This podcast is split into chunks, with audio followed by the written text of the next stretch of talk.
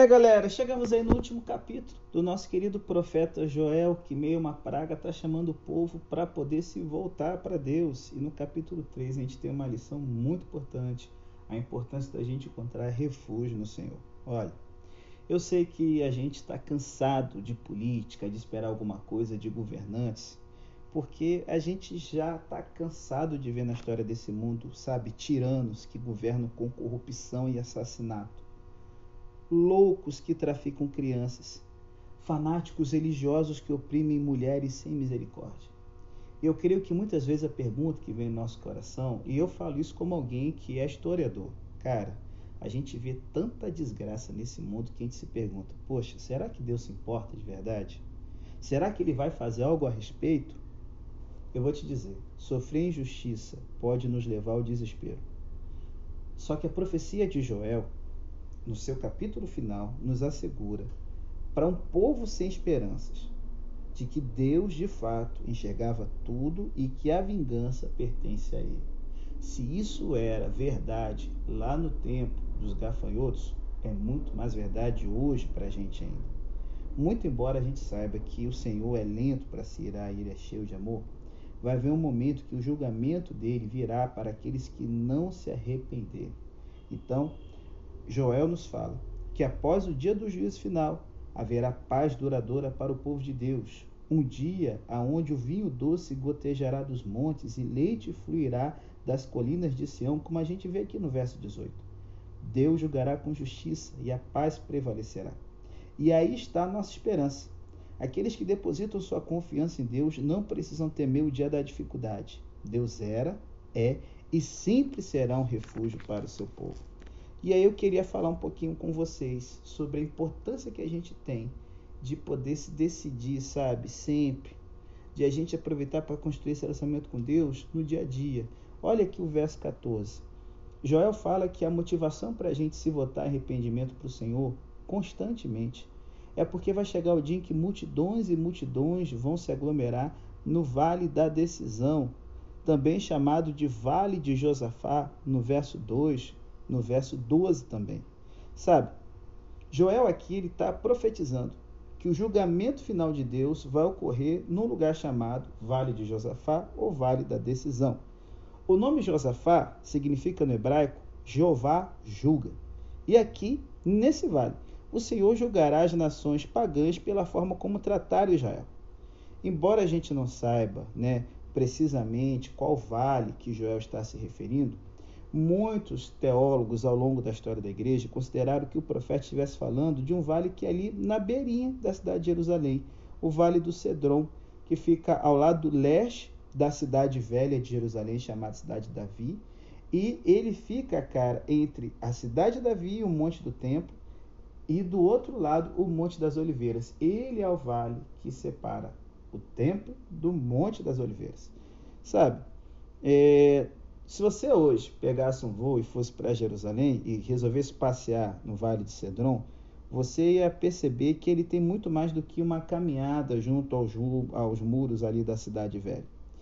É, nesse vale de Cedron, você vai perceber que existem inúmeras tumbas que pontilham as, as encostas do vale, dando testemunho de como a vida é temporária, porque que mente, é, é, assim, o que mais vem na mente da gente ao caminhar perto do cemitério do que a brevidade da vida? Só que aqui tem uma diferença. Esses túmulos são túmulos judeus.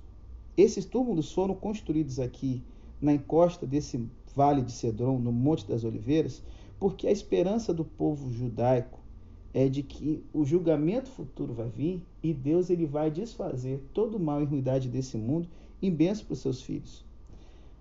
Ao lado do vale, esse cemitério judaico, no Monte das Oliveiras, ele abriga o maior cemitério judeu do mundo.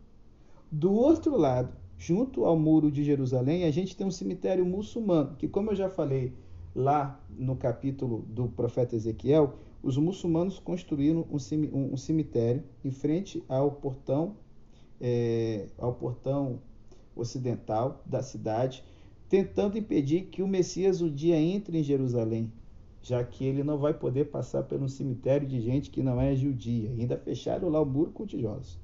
Bom, Por que, que os judeus estão fizeram um cemitério ao lado do vale de Cedron, no Monte das Oliveiras? Por causa da esperança de uma ressurreição futura, por causa da esperança da vinda do Messias. Porque Zacarias capítulo 14, verso 4 fala que o Messias ele vai colocar os seus pés sobre o Monte das Oliveiras.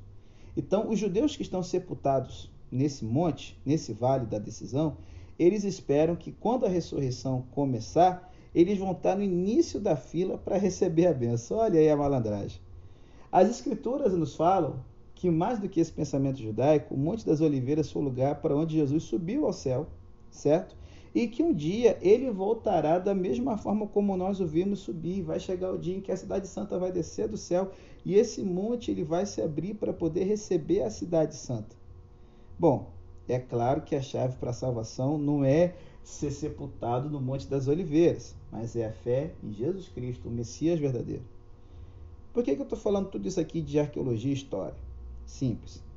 O Vale da Decisão é uma referência à decisão de Deus em julgamento. E uma vez que esse julgamento acontece, como diz Hebreus, certo? 9, verso 7, aos homens é dado morrer uma só vez e vindo depois disso o juízo, a oportunidade, gente, de aceitar Jesus Cristo acontece apenas nessa vida. Não tem uma outra vida. Então para de ficar empurrando as coisas importantes da sua vida para, sabe, ah, quando, sei lá, quando Deus quiser, ou karma, reencarnação. Não existe isso. Hoje é o dia da decisão para todo o mundo. A gente tem que fazer uma escolha todo dia. Perto de Deus ou longe? Compete a você. Escolha estar perto um dia ele vai vir julgar esse mundo e os pecadores. Eu espero que você não esteja do lado daqueles que se recusaram a vida inteira a ouvir a voz de Deus. Siga, siga o líder. Caminha com Jesus. Pode ter seus sacrifícios, pode ser difícil, mas eu te falo, sempre vale a pena. E mais do que estar tá junto com os judeus ali sepultado lá no Monte das Oliveiras, aquele que anda com Deus como diz 1 João, o mundo passa e tudo que nele há, mas o que faz a vontade de Deus, esse permanece para sempre. Pensa nisso, meu bom, e fique esperto. Amanhã começamos o livro do profeta Amós. Até amanhã, se Deus quiser.